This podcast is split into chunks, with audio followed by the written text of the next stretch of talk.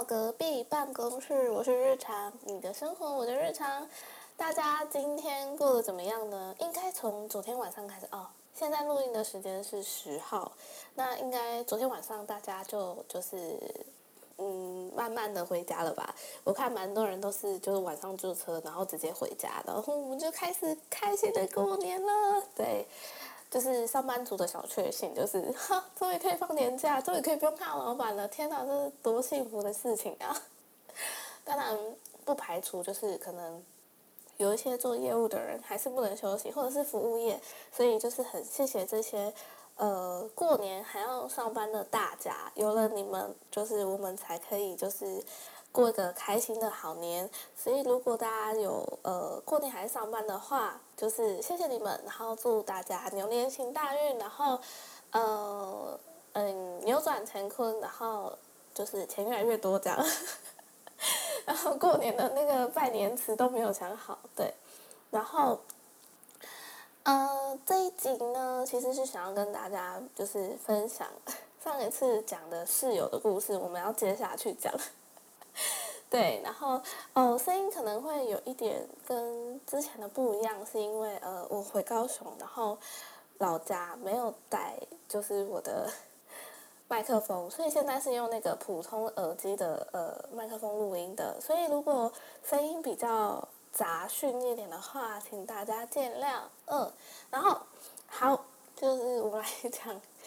呃，上一次是讲到我大学的时候，我有个逃跑虽然可耻但是有用的室友。今天呢，我要讲到了台北之后，嗯，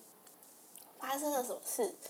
嗯，我们毕业之后，就是我的 A 同学就说：“哎，我们要不要一起去台北啊？就是台北感觉工作机会比较多啊，我们可能可以学一些新的东西什么的。”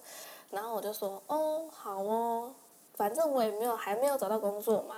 那如果大家知道的话，就像以前我们呃，比如说展览、信贷啊什么的展览的时候，就是有很多厂商会去现场看展览，然后如果他觉得你的东西做得很好，他甚至会直接跟你面试，然后就直接请你去他公司了。对，所以我那个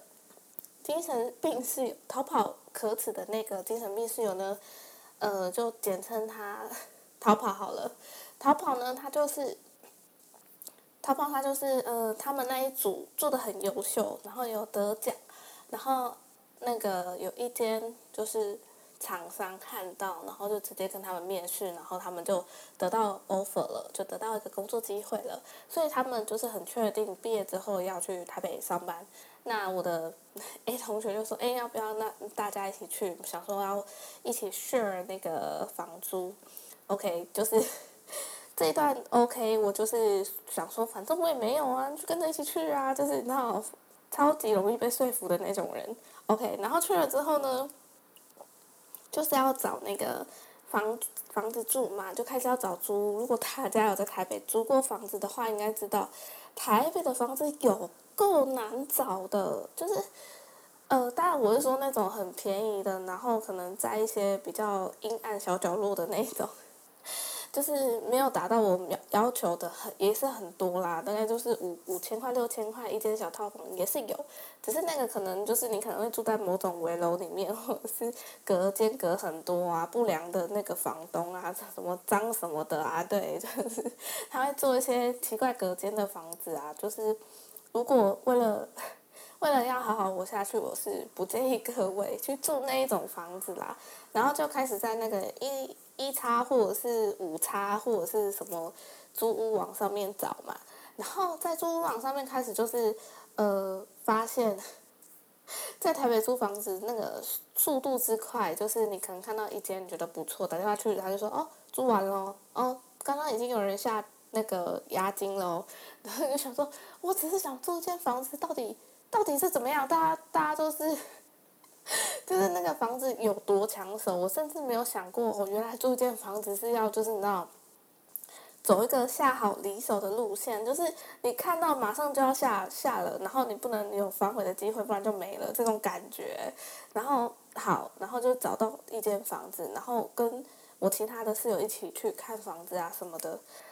呃，我是觉得我的室友们他们应该是想说便宜就好，有地方住就好，所以他们就是住那种公寓啊，那种巷子里面的啊，或者是甚至我们看到有一间地板是斜的，我怎么发现这件事呢？他的客厅啊，就是放那个水瓶，我就拿一个，我就走进去就觉得这个不知道是哪里怪怪的，好像是。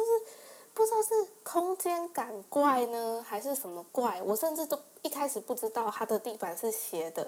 直到我刚刚看到有一个人就是掉了一个东西，然后那那个东西往另外一边滚的时候，我就觉得哎，这不对哦，我就拿那个矿泉水的瓶子放在地上，然后它就从东边滚到西边这样，然后我想说哇塞，这整间房子是歪的哎，就是那个地板是斜的这样子，然后想说这人住在里面应该也会变歪的吧。对，所以后来我们就放弃租那间房子了，然后再就是时间越来越接近了嘛，然后就很紧张，然后突然间就找到一间就是在中山区，然后是一个很新大楼，然后里面装潢也都是新的。本来一开始那个房东还是有一点就是迟疑，说要租给我们吗？因为我们三个同学，并不是朋友或呃，并不是亲戚，这样感觉就是。关系没有这么紧密，很怕说他们之后吵就是吵架拆伙这样。后来房东还是很想要给我们一次机会，所以他后来就还是让我们租了。然后真的很谢谢这个房东，就是因为他觉得他以前就是年轻的时候也像我们这样，就是来台北就是上班什么的。然后他就是想要给我们一次机会，我是真的很感动。对，然后我们就去，而且他还就是为了好算钱。为了好，可以除以三，呃，比如说他租，比如说一万，一万九好了，因为除以三，一万九不好除以三，就没办法整数嘛，所以他自己后来还降价，变成一万八，所以一个人六千块这样子，就是，就是人真的很好，然后就是你要什么东西坏掉，他都马上就来修，我真的觉得真的很感谢他这样，然后好，我们终于找到房子住进去了之后，因为。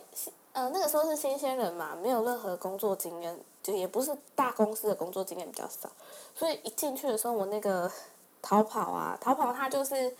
呃，进公司，因为他进的是一间日商公司，非常讲求就是阶级啊，或者是一些规则啊，可是他又是一个很，怎么讲？他是一个很想表达、很很想表现自己、很想帮助别人、很想为这个团队尽一点心力的那种。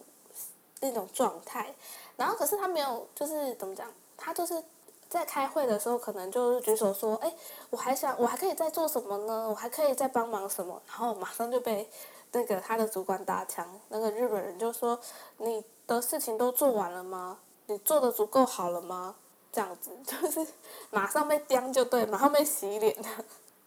然后那一阵子，可能他们家的就是经济状况什么，又又全部都压在他身上，所以他就是工作上受到挫折之外，他又想要做得更好，而且做不到更好，然后没有突破，然后又回就回家之后，就是可能精神状态不好。那我们租的那个房子是其实是楼中楼的隔间。那它的就是隔音的效果没有这么好，因为它其实蛮小，它只是隔出三个空间让我们就是可以分开，而且我住的那个是呃夹层的楼中楼，所以它没有门，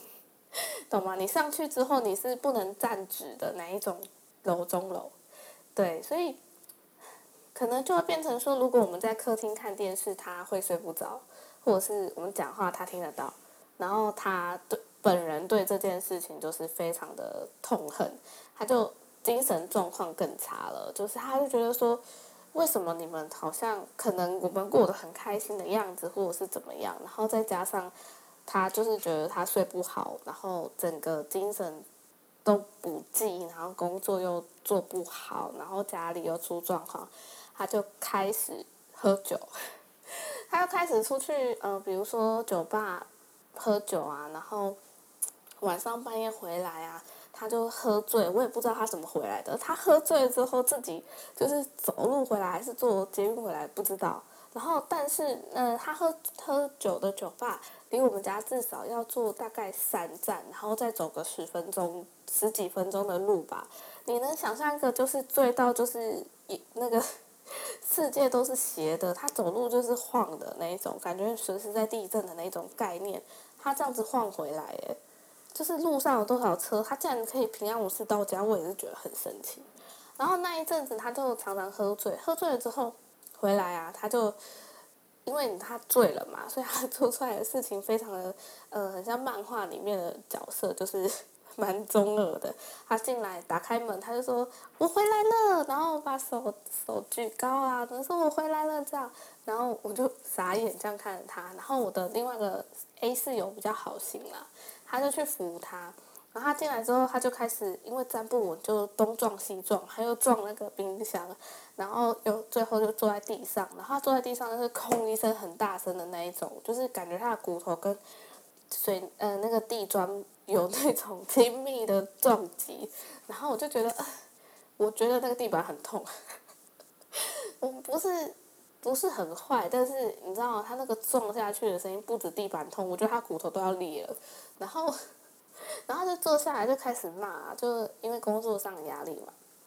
我就开始骂说啊，我的主管怎么样啊？以后哦，他最好笑的事情，他说我以后要回去乡下种田呐，然后呃种的就是米啊、菜啊，然后都不都不卖给台北人啊什么的，你会觉得他很好笑。但是当下我是觉得你可以不要再闹了。然后讲一讲之后，他就觉得委屈，然后就开始哭哦，他就哭，他就。一把鼻涕一把眼泪，然后他那真的是，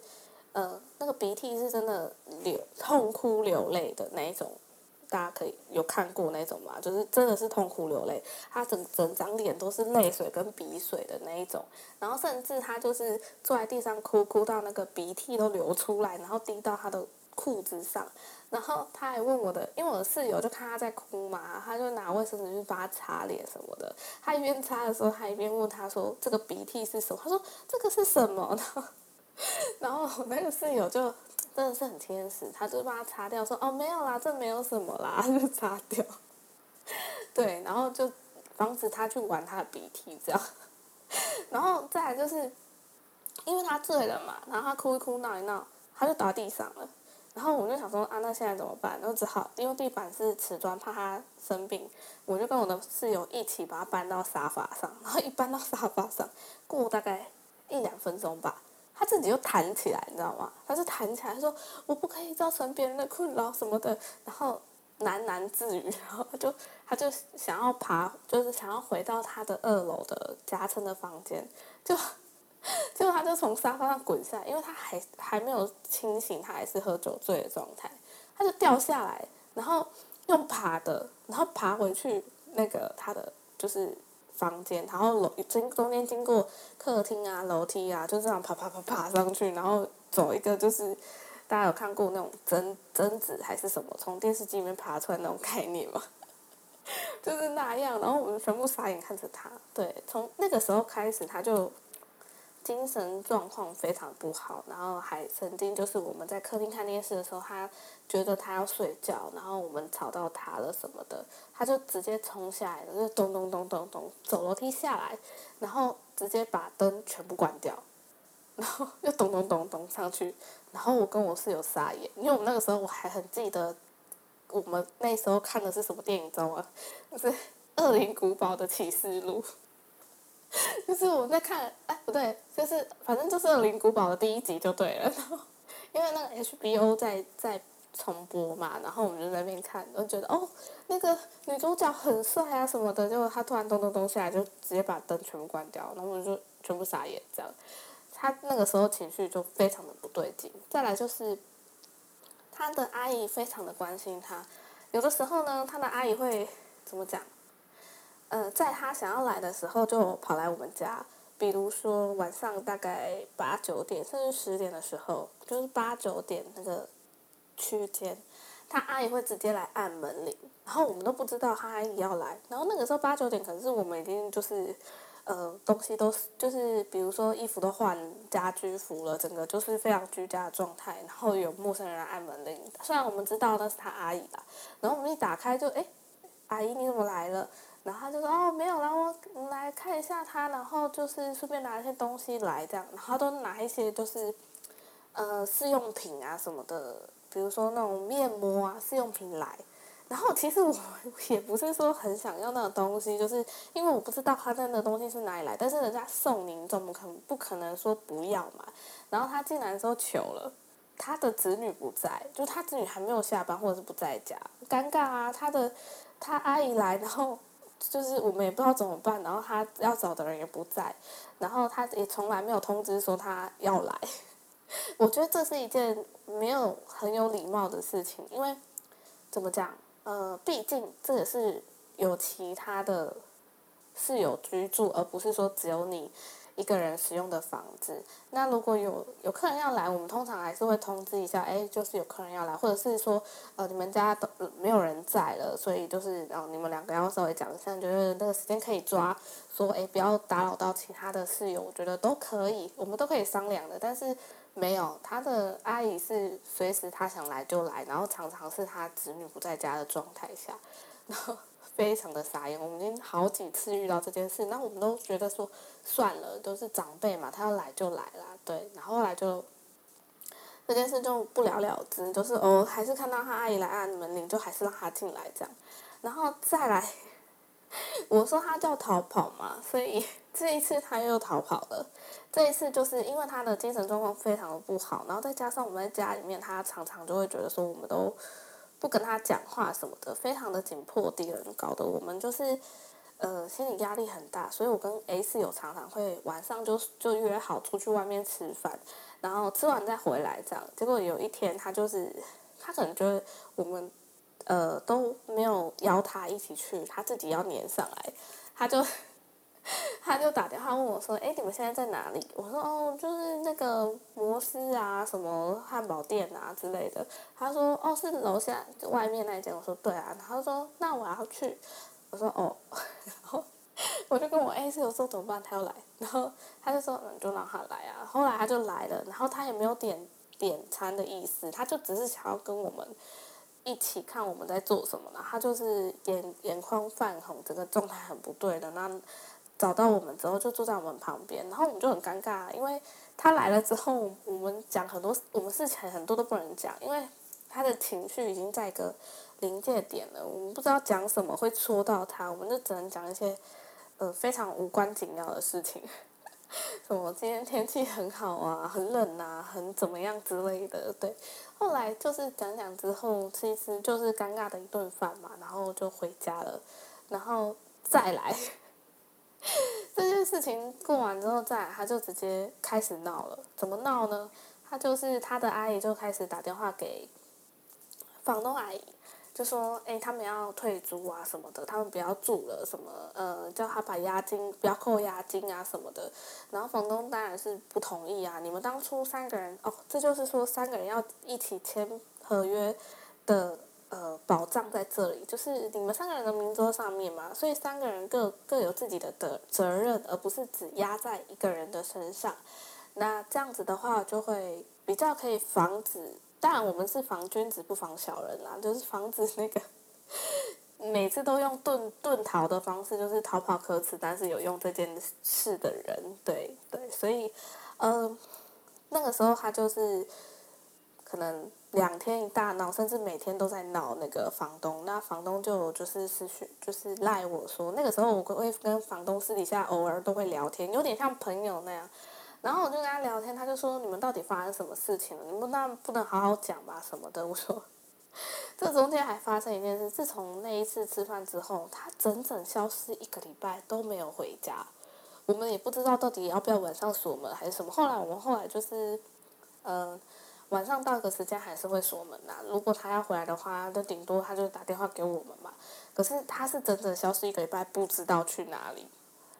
对，所以我们也很尴尬啊，我们也不知道怎么办啊。然后突然有一天他回来就说他要搬走。然后说他什么遗葬还是什么其他的，就已经帮他找好房子，反正我就是要搬走。他一副就是死猪不怕热水烫的样子，你是不是很想揍他？因为根本还没有合约还没有到期，你可能住半年而已。然后你到底把其他人都当成什么？你知道那种感觉是非常非常之糟糕的。那而且他现在又就是打电话去房东那边就是呃每天都讲说啊不要扣人家押金啊，不要什么啊，就是呃就是我觉得是有点在耍赖啦，就是想说闹一闹就可以不用扣押金之类的。好，那这件事情房东跟我说你们没办法就是自己处理，我说对，就是他都不愿意跟我们谈，所以我们也没有办法。好，就这样，大概又过了三五天吧。有一天呢。因为我上班的时间比较不一样，我是轮班的。然后有一天，我回到家的时候，我的另外一个 A 室友已经去上班了。然后理论上家里应该是没有人的。那我打开门的时候，突然发现，哎，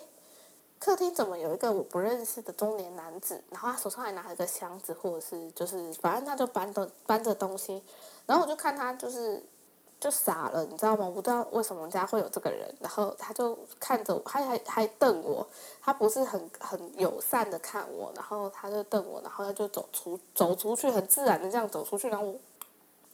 我在里面我就不知道怎么办，然后那个时候我就马上赖给房东说怎么办？我们家有个陌生的男生在我家，然后我现在不知道怎么办，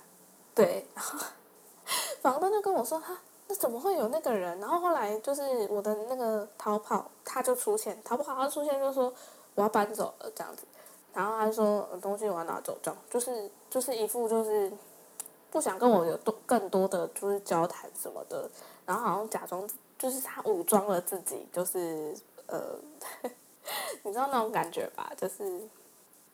好像做错事的是我，他都没有错，然后他不想跟我这种。这种就是小人物计较的那种那种气，然后他就 气势，他就就是说我要搬走，东西要搬走了什么的，我已经跟房东讲了什么的，就这样，然后就是一副耍无赖样子，然后我就跟他说，所以你现在都要搬走了是吗？他说对，然后我就跟房东讲，房东就跟我说，等一下他如果上来的话，直接把他钥匙拿起来，因为房东担心我就是如果一个人在家，然后有一个不认识的男生在里面，我没有办法处理。我觉得房东的担心也是合理的啦。现在想起来，我觉得他是合理的。而且他说，呃，这就是已经整整吵了一个礼拜，就是他的阿姨或者他妈妈一直打电话去跟他讲说，是不是可以不要跟他拿押金，就让他这样退租，这样什么的。他已经被弄到不厌其烦了，所以他就是为了我们的安全着想，还是先把钥匙拿起来。我就把钥匙拿起来了。那一天呢，我就跟他说，你钥匙留着，反正你都要搬走了。然后房东那边，你不是说你都讲好了吗？那你钥匙就放下来。然后就是说，他就很生，他就是很不情愿的把钥匙拿出来，然后放在桌子上，然后就就这样，有点像砰一声这样，然后就走了，然后非常的不甘心的样子。然后那一天我就想说，我也是松了一口气。我想说，好吧，他终于走了，那我们现在要烦恼的是怎么再找另外一个室友来凑凑数这样子，对。然后没有想到晚上我没有去吃摩斯，我跟 A 四我又去吃摩斯，然后跟他讲说，哎，那个有一个男人在那里什么的，然后是好像他的姨丈啊，不不不不，然后等等等，然后突然接到一通电话，是就他阿姨的电话，我不知道为什么他们家的人都会有我的手机，然后我接起来之后，他就狂骂我，他阿姨打电话来呢，他就骂说，我怎么可以这么就是过分。欺负人，然后呃把他钥匙拿走，他东西都没有搬完什么的，什么东西怎样怎样，然后就强制他不能进去啊，他也是有权益啊什么的，反正就是大骂。然后他骂完之后，但里面有一些什么不雅字眼，我们就不 赘述了。反正就被大骂一顿之后呢，他就说：“你现在马上给我回来，这样我就在楼下等你。”这样，我第一次感受到生命的威胁。然后就好啊，吃一吃，然后就回去。然后走到那个大厅之前，还没有进大厅的走道的时候，我听到他阿姨在讲话的声音。我我突然间我就往后退了两步，然后还抓着我的 A 四友，结果我的 A 四友也惊惊了一下。然后那个好死不死，他的阿姨刚好对到我的眼，他就从大厅那边冲出来，拿着安全帽就就对我冲过来了这样子。然后我们在回家之前是有先通知房东阿姨说。呃，那个我们要回去，然后他说他要在楼下等我，不知道现在怎么办。然后他就说好，我现在马上过去。然后就在那一瞬间，就是呃逃跑的阿姨从呃管理员那边冲出来，管理大厅那边冲出来，面对着我拿着安全帽冲出来的时候，房呃房东房东阿姨就是从那个旁边机车上，她老公的机车上跳下来，然后挡在我们两个人的中间，说：“你现在是想要怎样？” 然后我就想说：“天哪，根本就是正义感爆棚，就是我我得救了。”我觉得那那个时候房东姐姐真的全身都在发光哎，就是一个哇塞，我真的是第一次觉得怎么会有这么帅气的房东姐姐这样。好，然后就是还是。停不下来，他在那边吵闹这样子，然后后来我们走到大厅那边，他就一直那边就是骂我，他就一直指着我说，就是我这么过分都不让他的子女上去，什么抢他钥匙啊，什么他没有权利这样做啊。然后房东房东就说，你现在这个状况就是你的小孩，你带你的丈夫来这边拿东西，你有通知过人家吗？你就自己冲过来，那当然他们是会紧张，就开始解解释。完全没有用，然后他就在大厅嘿嘿给，然后甚至要冲过来要打我，这样作势要打我，他没有动手，他只是作势。然后碍于房东阿姨太正义的挡在中间，他越不过那一座高山，所以他就没有成功碰到我。后来是连警卫就是跟我们讲说，哎，管理员就说，哎，我觉得你们这种事还是回去讲好了，因为这边讲这个不好看啊什么的。后来我就是吵吵闹闹，甚至就是 我那个逃跑室友，他本来精神就很紧绷，然后又看到他阿姨这样子大闹，他又就是叫他阿姨不要这样，他又 他阿姨又不听，所以他最后只要抱住他的阿姨，然后说你不要这样，然后疯狂就很大声，你不能讲了，不要这样子，就是情绪崩溃这样，所以 我觉得他们家的情绪都很难控制，就是很容易。溃体的那一种感觉，后来就是我们就被请回我们的呃租屋处，租屋处里面就房子里面讲，然后讲到我那一次还真的哭出来，因为我觉得为什么你上一次大学的时候你逃跑，我可以原谅你的原因是因为你还是学生，我们都还小，你可能遇到什么事我们是没有办法接受的。可是这一次是我们都讲好说一开始就要讲清楚，或者是你可以来跟我们沟通，你也不沟通。然后你又要逃跑，然后现在又带你阿姨来，就是装腔作势，然后就好像我们没有家人在台北，就就需要被欺负吗？是这种感觉，是我那次真的气到哭出来，然后真的好想有房东阿姨跟房东阿姨的老公在，然后他们就是可可以就是当个公正的人，然后甚至他呃最后房东阿姨还就是。因为压不住他阿姨，他阿姨就一直指责我们说，就是我们坏，我们干嘛什么的，就剥夺他的权益，然后说什么大家都是就是欺负我们是小孩什么的，然后房东房东阿姨真的听不下去，他就说，你他们是同学，他们都一样大，你们家的是小孩，别人家的不是小孩嘛？对啊，就是对这样，然后那个房东阿姨最后她就是气到。他就他说：“你现在讲的话我都有录音，然后我弟弟是检察官，你再这样的话，我就我就就是然后叫叫我弟来了这样。但其实最后房东阿姨跟我说，他他没有弟弟，那个只是唬他的。因为为什么这样？是因为那个人就是欺三怕二。你一讲检察官之后，他哎。”那个阿姨把嘿嘿给我的的状态下，他就马上冷却哦。他说啊，不要这样啦，大家都是出外人啦。哦，那就是我们好好谈。啊，刚刚要跟你好好谈的时候，你怎么不好好谈？你一进来就是要拿安全帽打我。对啊，所以在跟大家分享这件事的时候，是要跟大家讲，我从那一次就学到了，就是其实有的时候借用一下那种什么法官啊、检察官啊、警察的名义。是有用的，就是虽然会说一点点小谎，但是为了保护自己，说一点点小谎是可行的啦。就是顶多之后要多做一点善事，比如说 seven 的时候多投十块钱，就是给那个弱势团体这样。对，然后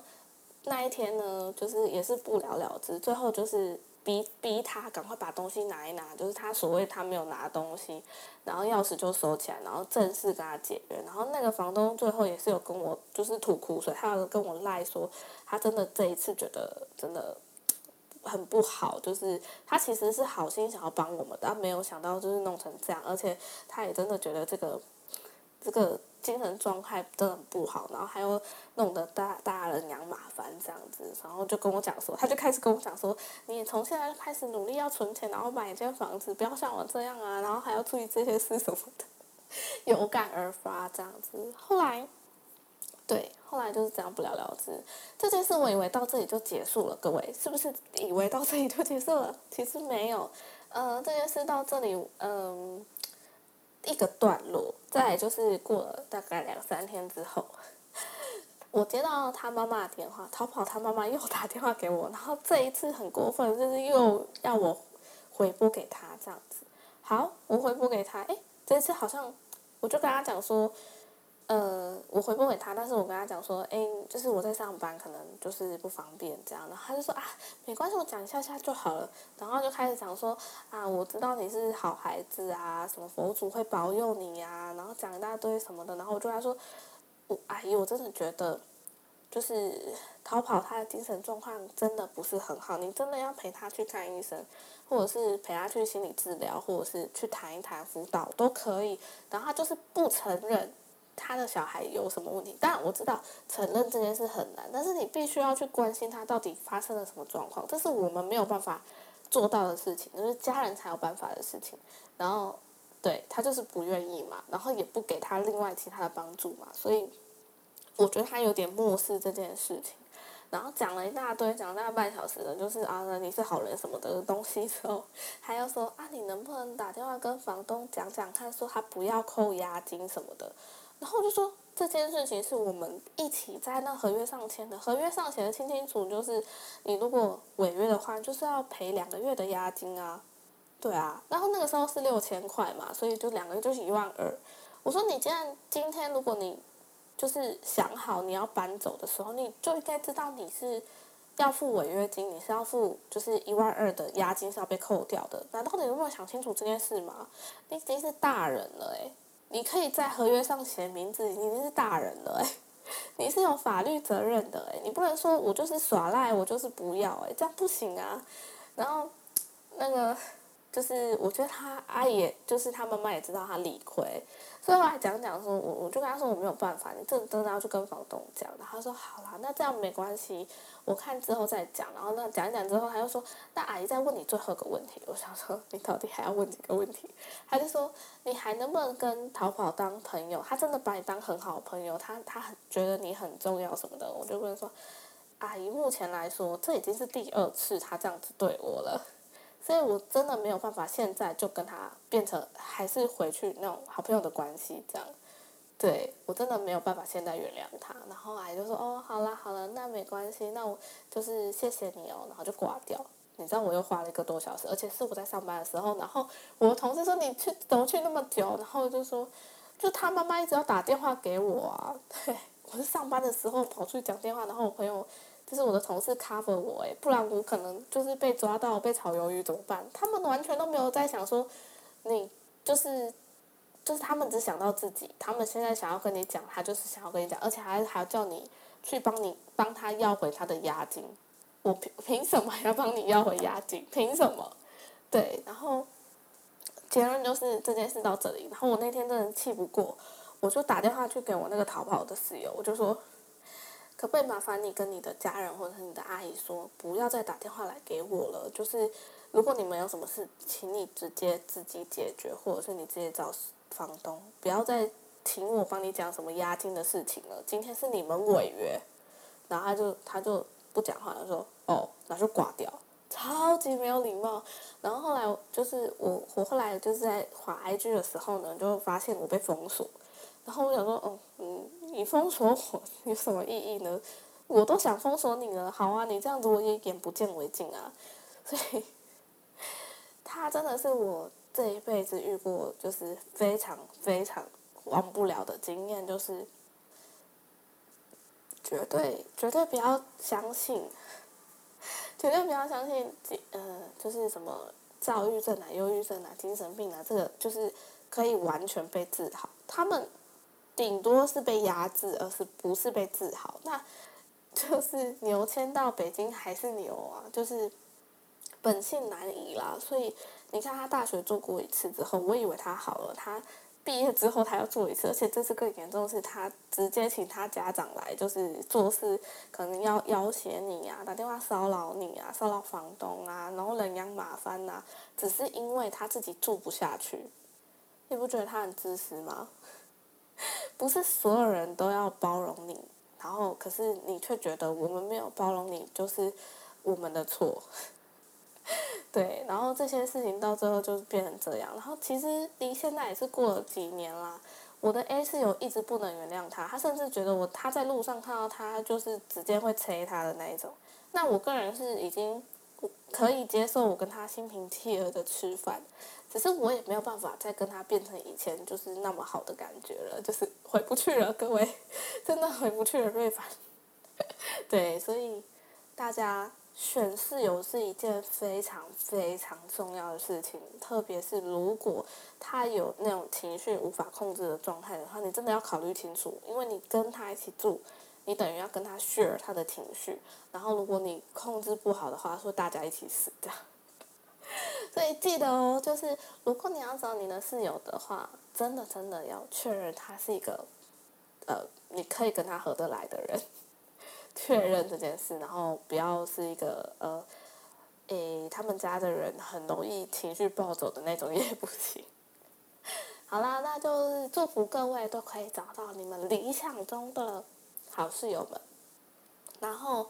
现在明天就明天就是过年喽，所以大家都是要。看是要就是好好去拜年呐，还是干嘛？然后新的一年新的气象，然后希望大家可以在新的一年呢都可以过得非常开心。然后重点是要健康，就是因为疫情的关系嘛，所以大家要勤洗手，然后戴口罩，不要就是去很多 人挤的地方，安全还是最重要的，好不好？好啦，那就这样啦，我是日常，你的生活我的日常，我们下次再见喽，拜拜。